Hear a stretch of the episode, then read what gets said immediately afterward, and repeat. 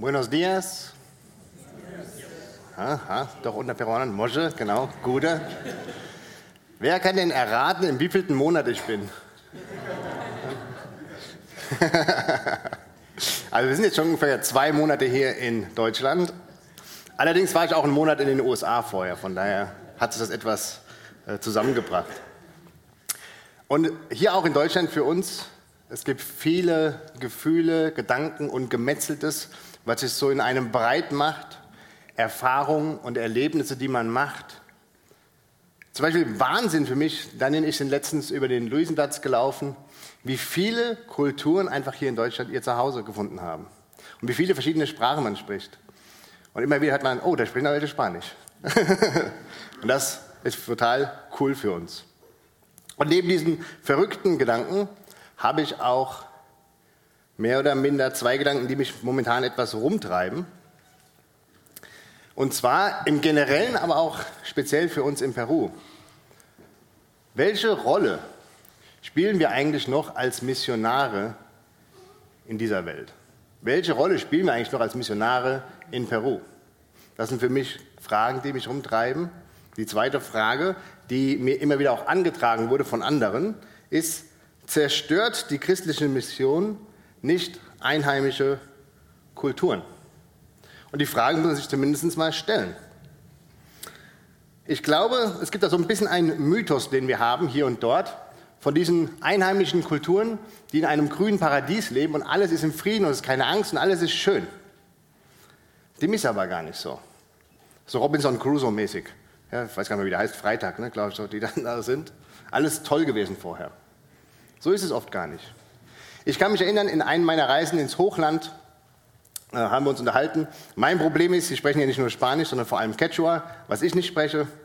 Und es ist immer so ein Hin und Her zwischen Quechua und Spanisch. Ich habe nur die Hälfte mitbekommen von dem ganzen Gespräch.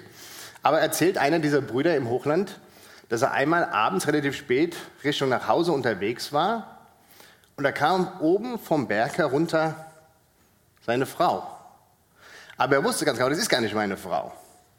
Und sie hat ihm zugerufen, komm, wir, wir wollten doch weggehen, wir wollen hier hinter die Berge gehen. Und er wusste ganz genau, das ist nicht meine Frau. Er ist einfach weggegangen nach Hause und seine Frau saß dann dort in der Küche und hat auf ihn gewartet. Was ist ihm also begegnet auf diesen Wegen? Es gibt auch ganz verschiedene Mythen in Peru zum Beispiel, ähm, die sind ein bisschen schauderlich, ich werde die gar nicht so jetzt hier austragen. Aber es gibt zum Beispiel, wie Vögelgesänge zustande kamen.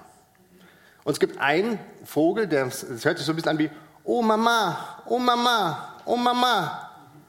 Ja, ich sage jetzt nicht, was die Geschichte dahinter ist. Ja, ist schauderlich. Das ist ein angstverbreitender Mythos. Und da ist viel Angst auch in den einheimischen Stämmen, weil es gibt andere Mächte, die auch am Werk sind. Und darauf wollen wir heute ein klein wenig eingehen. Nochmal zu der Frage jetzt, hm, zerstört die Mission, die christliche Mission, nicht eigentlich einheimische Kulturen? Die andere Frage ist, können wir einfach daneben stehen und sagen, das ist nun mal ihre Kultur. Wir mischen uns da gar nicht ein. Dann haben sie halt Angst. Dann ist das halt so.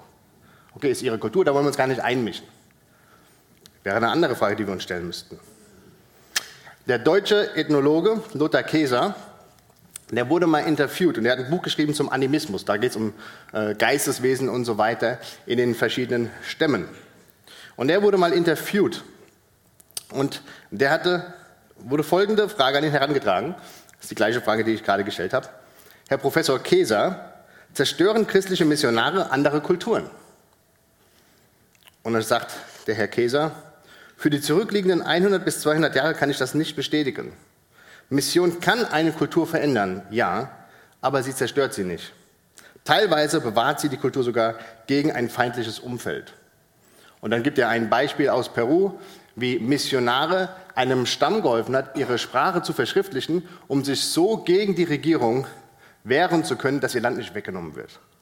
Also es gibt Missionare, die ja helfen, äh, in der Entwicklungshilfe auch mithelfen und helfen, sich gegen andere wehren zu können. Und dann kommt die Frage, naja gut, das sind aber doch Entwicklungshelfer, also könnten nicht einfach Entwicklungshelfer in diese Länder gehen. Hm. weil dann sagt die Redaktion auch aus diesem Interview, weil der Unterschied ist, dass der Missionar eine fremde Religion, eine andere Weltanschauung mitbringt. Hinterschwellig, der Entwicklungshelfer nicht. Und jetzt die Antwort von Lothar Käser. Doch das tut der Entwicklungshelfer auch. Jetzt hier ein Beispiel. Sagt ein europäischer Lehrer auf einer Südinsel im Astronomieunterricht, Sonne und Mond seien keine Götter, sondern Himmelskörper aus Materie, gilt das als Entwicklungs- und Bildungshilfe.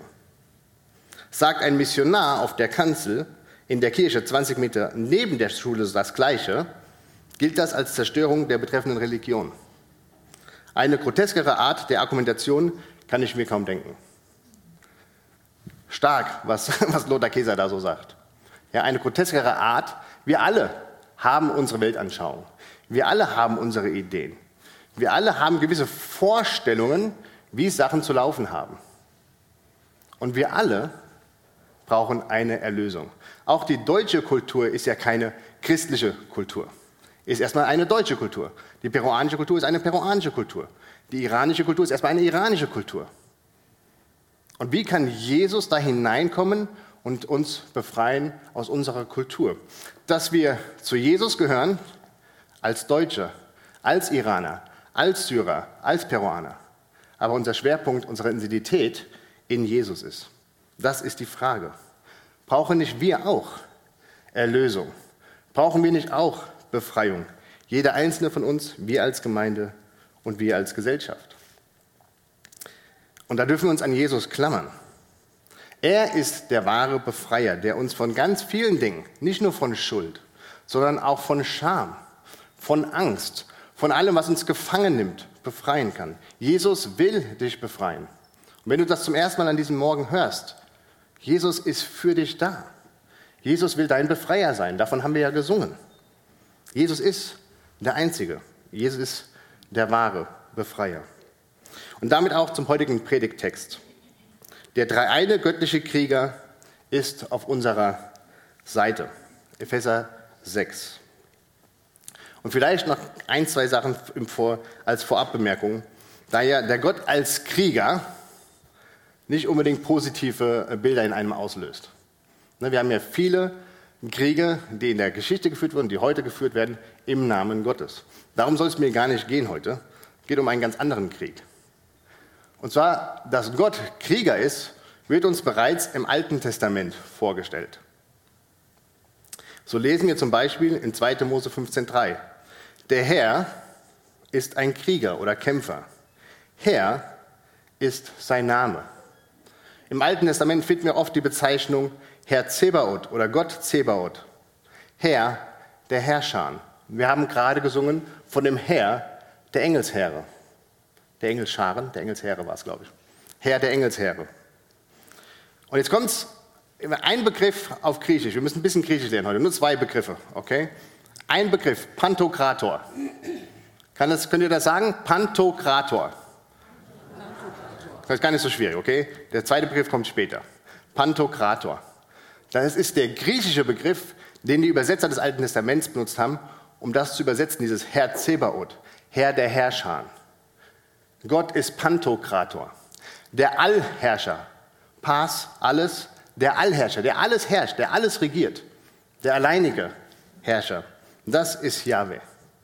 Das ist unser Gott. Und dieser Gott kämpft für dich. Dieser Gott kämpft für uns an diesem Morgen. Und noch etwas, wenn ich uns sage, meine ich nicht nur die FEG Darmstadt. Und ich meine auch nicht nur die Christen. Ich meine uns alle. Gott kämpft für alle Menschen. Gott will alle Menschen befreien. Jesus ist für alle Menschen ans Kreuz gegangen und Jesus regiert für alle. Er ist auferstanden und sitzt zu Rechten Gottes als Herr aller Menschen. Denn wir alle brauchen Befreiung. So, jetzt lasst uns mal zum Text kommen. Und zwar werden wir diese Gliederung in drei Teile aufteilen. Der Vers 10 handelt ein bisschen davon, woher kommt die Kraft. Wir könnten es auch persönlicher machen. Woher kommt deine Kraft? Woher beziehst du deine Kraft? Im zweiten werden wir uns an Gottes Rüstung anlegen oder zumindest anschauen, was Paulus dazu sagt. Und der dritte Schritt ist dann Gottes Rüstung, die dann beschrieben wird. In den Versen kurz vor dem, was wir gelesen haben, redet Paulus vom Haushalt, von der Familienstruktur, wie das auszusehen hat. Ganz schöne Sachen über die Unterordnung der Frau und so weiter werden da zum Beispiel erwähnt. Anderes Thema, ja, aber auch wie der Mann seine Frau lieben soll, wie er seine Kinder so behandeln soll, dass sie nicht zornig werden. Also wir reden von einem Idealzustand im Hause. Und John Stott schreibt in seinem Kommentar, weil wir diesen abrupten Übergang jetzt haben zu unserem Text. Er schreibt, wir haben einen abrupten Übergang von den friedlichen Häusern und gesunden Tagen zu der abscheulichen Bosheit teuflischer Intrigen. Also, wir haben einen abrupten Übergang von den friedlichen Häusern und den gesunden Tagen zu der abscheulichen Bosheit teuflischer Intrigen.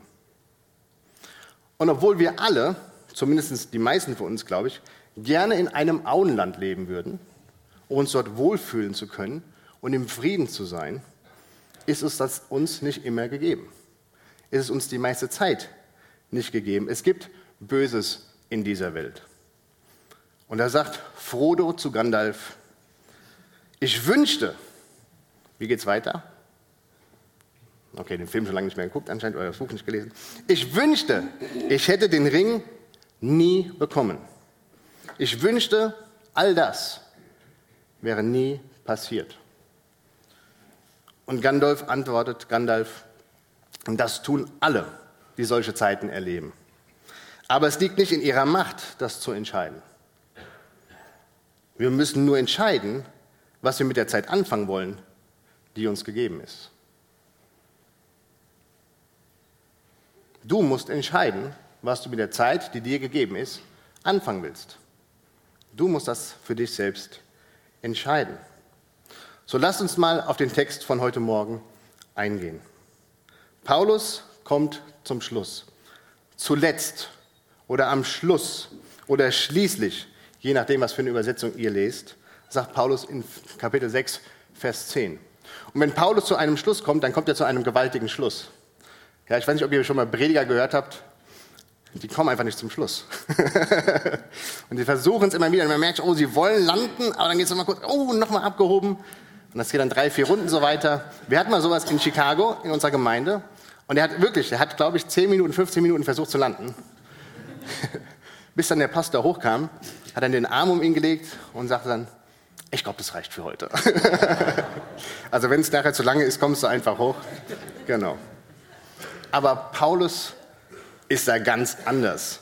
Er kommt wirklich zu einem Schluss. Woher kommt die Kraft? Woher kommt deine Kraft? Mit voller Wucht sagt Paulus, seid gestärkt in dem Herrn und in der Kraft seiner Macht. Ich hoffe, das Gelbe kann man so ein bisschen sehen zum Herausgreifen. Drei Worte für Kraft und Macht und Stärke. Seid gestärkt in dem Herrn und in der Kraft seiner Macht. Gestärkt werden. Kraft, Macht. Paulus kommt zu einem mächtigen Ende dieses Epheserbriefes.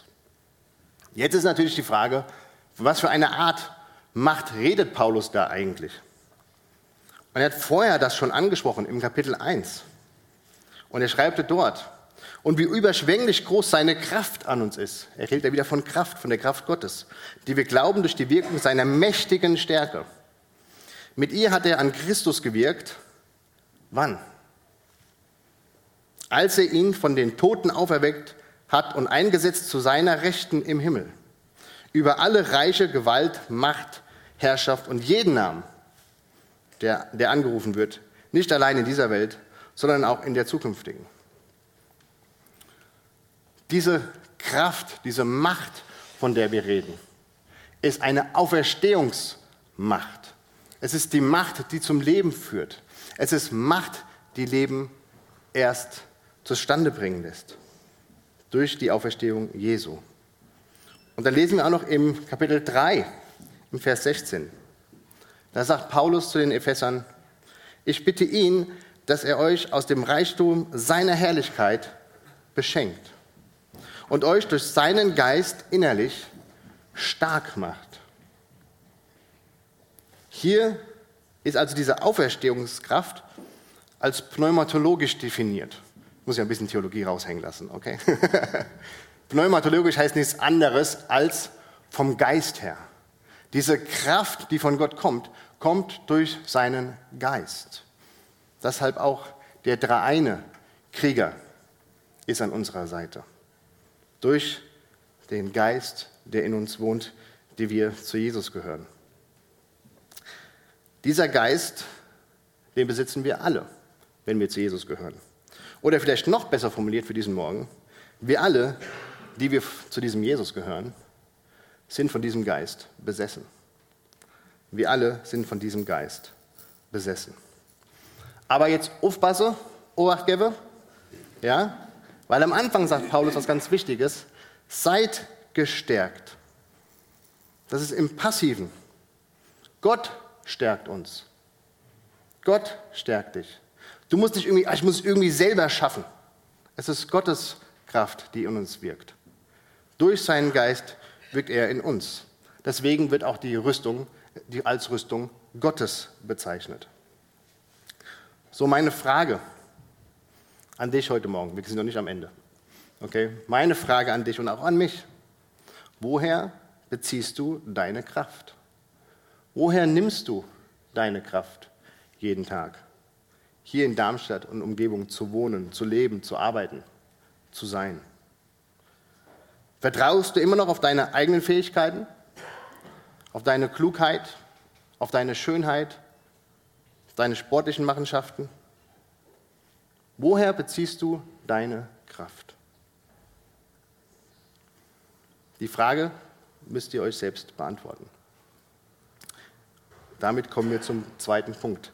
Der dreieine göttliche Krieger ist auf unserer Seite und er bittet uns, seine Rüstung anzulegen. Bekleidet euch, Vers 11, bekleidet euch mit der ganzen Waffenrüstung Gottes, damit ihr gegen die Listigkeiten des Teufels bestehen könnt. Bekleiden. Wir sollen uns kleiden. Es sei denn, wir haben ganz kleine Kinder hier. Die meisten von uns, außer eine, ziehen sich normalerweise selber an, oder? Okay, manche, die vielleicht auch im gewissen Alter sind, vielleicht auch nicht mehr. Aber die meisten von uns, zumindest die wir jetzt hier sitzen, ziehen uns selber an. Das ist, was wir machen. Wir haben auch eine Verantwortung. Und deswegen sagt Paulus, bekleidet euch mit der ganzen Waffenrüstung Gottes, damit ihr gegen die Listigkeiten des Teufels bestehen könnt. Und es ist Wahnsinn, was Paulus hier macht. Dieses, dieses sich ankleiden, das benutzt Paulus relativ oft in seinen Briefen. Aber hier benutzt er etwas, was aus dem Propheten Jesaja kommt. Und zwar redet er ja davon, diesen Brustpanzer der Gerechtigkeit und dem Helm des Heils, was wir gehört haben. Das ist eigentlich nicht unsere Kleidung. Das ist die Kleidung Gottes im Alten Testament. Das ist die Kleidung Gottes und seines Messias im Jesaja. Gott bietet uns seine eigene Waffenrüstung an. Gott bekleidet uns oder hilft uns, uns zu bekleiden. Jesaja 59. Bekleidet euch mit der ganzen Waffenrüstung Gottes, damit ihr gegen die Listigkeiten des Teufels bestehen könnt. Wir sind hier in Ephesus oder zumindest in der Umgebung. Ja? Sprich, Paulus spricht zu den Ephesern und dass die Epheser Erfahrungen mit dem Okkulten haben, lesen wir schon in der Apostelgeschichte 19. Deswegen kann Paulus auch davon sprechen, dass sie aufpassen müssen und dass der Teufel Machenschaften hat. Und es ist den Ephesern auch bewusst, weil sie haben darin gelebt. Vielleicht kennt ihr noch die Geschichte, wo dann äh, die ganzen Bücher, die Magiebücher und so weiter verbrannt wurden in der Apostelgeschichte. Und Paulus schreibt an die Epheser, und Paulus ist nicht jemand, der sagt, na gut, ich will jetzt gar nicht so tief eingreifen hier in, in die Kultur der Epheser, das ist halt ihre Kultur. Die Magie, das gehört halt irgendwie so dazu. Ich lasse die mal machen. Ich will ihre Kultur nicht zerstören. Das ist wieder die Frage dieses, was machen wir eigentlich mit diesem Evangelium? Zerstören wir wirklich? Oder helfen wir Leuten, wirklich Mensch zu sein, mit Gott im Eingang zu leben? Und Paulus spricht hier vom Teufel. Und er hat Intrigen. Und er kämpft. Und er kämpft nie im Licht. nie in der Wahrheit. Es ist immer das Verborgene und das Dunkle und das Verschwiegene. Er will uns täuschen und verführen. Und Paulus sagte das auch schon vorher mal im Kapitel 4. Oh, habe ich euch gar nicht gegeben hier. Dort sagt Paulus, versündigt euch nicht, wenn ihr in Zorn geratet. Also versündigt euch nicht, wenn ihr in Zorn geratet. In Zorn geraten ist nicht das Problem. Dann zu sündigen, das ist das Problem. Versöhnt euch wieder und lasst die Sonne nicht über euren Zorn untergehen. Du sollst nicht pennen gehen, sondern du sollst das klären vorher, okay? Jetzt sagt Paulus, gebt dem Versucher oder auch übersetzt als Teufel keine Chance. Es ist nämlich im Verborgenen, in Unausgesprochenen, dass der Teufel kommt und gewisse Impulse setzen möchte. Und Paulus sagt, unser Kampf sind gegen diese Mächte. Vers 12. Denn unser Kampf ist nicht gegen Fleisch und Blut, sondern gegen die Mächte, gegen die Gewalten, gegen die Weltenherrscher dieser Finsternis, gegen die geistigen Mächte des Bösen im Himmlischen. Unser Feind, und das ist ganz wichtig in unserer politischen Situation auch mal vielleicht hervorzugreifen, unser Feind sind nicht die Menschen. Okay, wir sind nicht gegeneinander. Unser Feind, sagt Paulus, ist nicht Fleisch und Blut. Es sind die geistigen Mächte. Ich habe gerade neulich mich in Chicago mit meiner alten Griechischprofessorin getroffen, zum Kaffee mit ein paar anderen noch. Und sie hatte dann was ganz Tolles gesagt, dass wir oftmals in dieses Wir gegen die verfallen. Ja, und das gibt es auch in der Gemeinde. Ja, das gibt es auch im Theologischen. Wir gegen die. Könnte jetzt mal ein paar Parteien nennen, ja, und dann könnt ihr aufstehen, wer wen wählt und so weiter. Ja, und danach gibt es wahrscheinlich kein Mittagessen mehr. Nein, aber das wäre die Frage. Wo ist dann eigentlich unsere Loyalität? In diesen Parteien oder in Jesus? Was vereint uns wirklich als Gemeinde? Und sie hat gesagt, dieses, es ist ganz leicht, dieses Wir gegen Sie, diese Mentalität zu verfallen. Und sie sagte dann, und das fand ich total klasse, deswegen habe ich es mir auch aufgeschrieben, ich sage es mal ganz kurz auf Englisch, dann versuche ich es zu übersetzen. People are our mission field, not our battlefield. Ich wiederhole es nochmal auf Englisch. People are our mission field, not our battlefield. Menschen sind unser Missionsfeld. Wir wollen Menschen erreichen. Menschen sind nicht unser Schlachtfeld. Paulus sagt das Gleiche, denn unser Kampf ist nicht gegen Fleisch und Blut, sondern gegen das, was wir nicht sehen können. Als Jesus-Nachfolger fördern wir ja Frieden, Gottes Frieden, diesen Shalom, der uns schon im Alten Testament vorgestellt wird, dieses Einssein mit Gott, dieses intime Verschmolzensein mit Gott durch seinen Geist. Und das wollen wir an andere weitertragen. Und wie passt die FEG Darmstadt mittendrin? Geografisch, sozial und auch in dieses historische Umfeld. Wie können wir Frieden und Gerechtigkeit fördern? Wie können wir hier in unserem Umfeld und da, wo wir wohnen, da, wo wir arbeiten, Frieden fördern. Frieden, der nicht von uns kommt, weil auch die Kraft nicht von uns kommt, sondern von Jesus selber. Also nochmals, unser Kampf ist nicht gegen Fleisch und Blut, sondern gegen die Mächte, gegen die Gewalten, gegen die Weltenherrscher dieser Finsternis, gegen die geistigen Mächten, Mächte des Bösen im Himmlischen. Wer sind jetzt diese Mächte? Da sagt uns das Neue Testament nicht allzu viel von. Aber Paulus hat schon darüber gesprochen. Dieses Wort im Himmlischen oder himmlisch kommt mehrmals vor in dem Epheserbrief. Und auch Worte wie Mächte und Gewalten, Autoritäten, kommt mehrmals vor im Epheserbrief. Das sind unsichtbare Realitäten. Unsichtbare Realitäten, die negativ und böse sind, die uns nichts Gutes wollen. Und jetzt kommt nochmal das griechische Wort zur Geltung. Wer weiß es noch? Pantokrator. Pantokrator, okay? Wir haben nämlich einen Pantokrator, der im Himmel regiert. Jesus selbst. Und Paulus sagt in in, auch in Kapitel 2, und auch ihr seid dort in dieser Position in Christus. Jesus ist Pantokrator. Er ist der Allherrscher. Paulus erwähnt hier in diesem Vers Weltenherrscher. Okay, jetzt kommt das zweite griechische Wort für euch. Das sind nur Kosmokrator. Okay, Kosmos, diese Welt. Das sind nur Kosmokrator. Jesus ist Pantokrator. Seht ihr den Unterschied?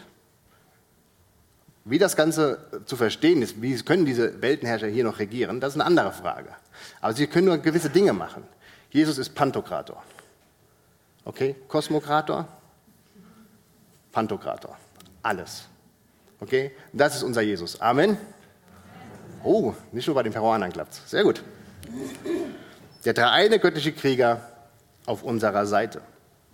Ja, es ist Gottes Rüstung. Von Jesaja haben wir das gehört. Es ist die Gottesrüstung, die wir anlegen dürfen. Aber es ist unsere Verantwortung, sie auch anzuziehen, sie anzulegen.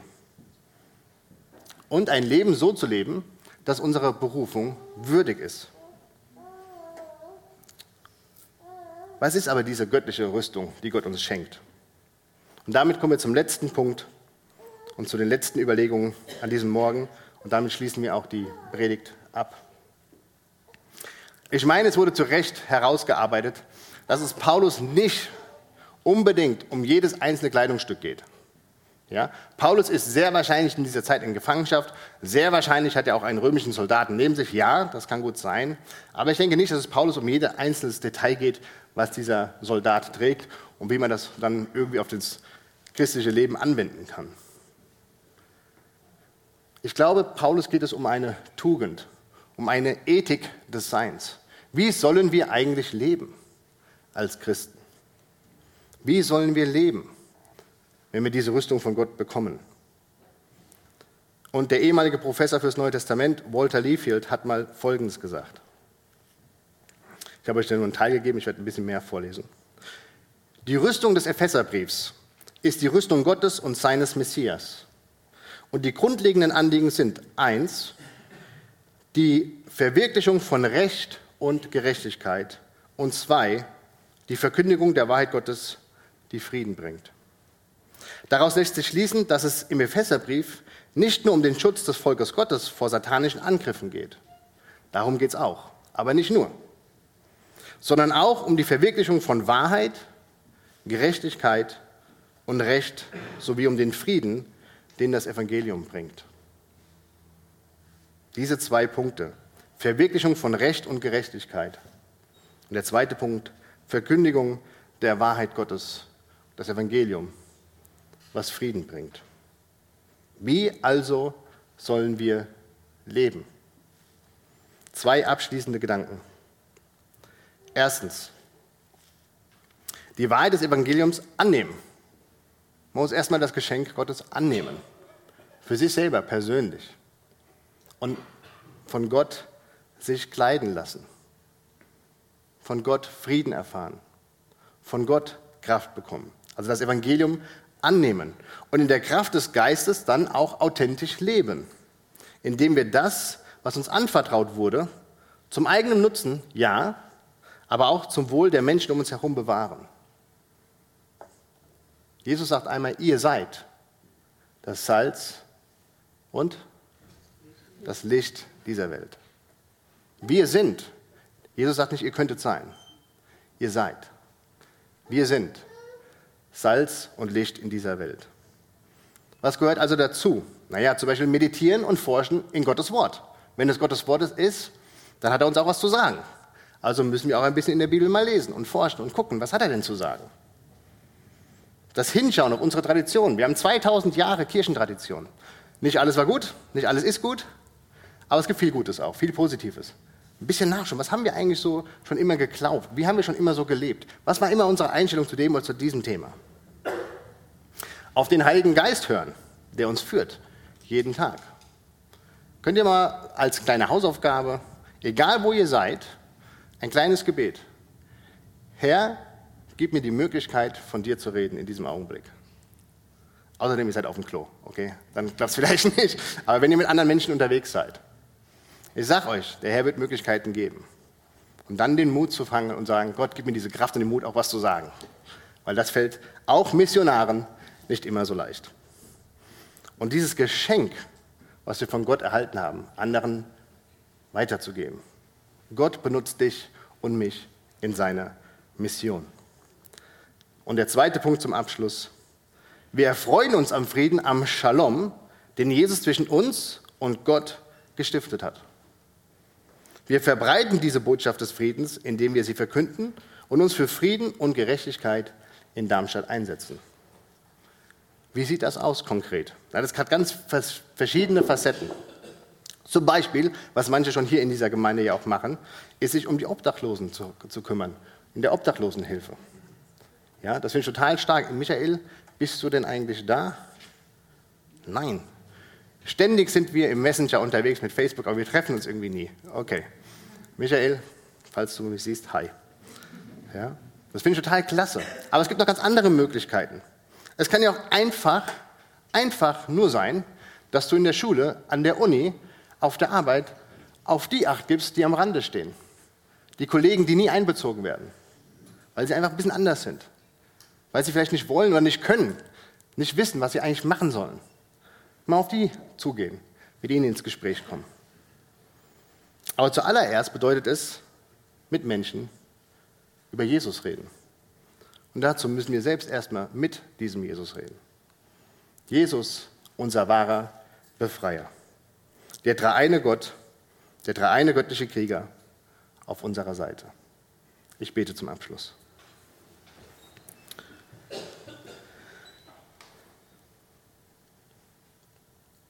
Himmlischer Vater, durch die Kraft des Heiligen Geistes und um den Namen Jesus willen, stärke du uns. Amen.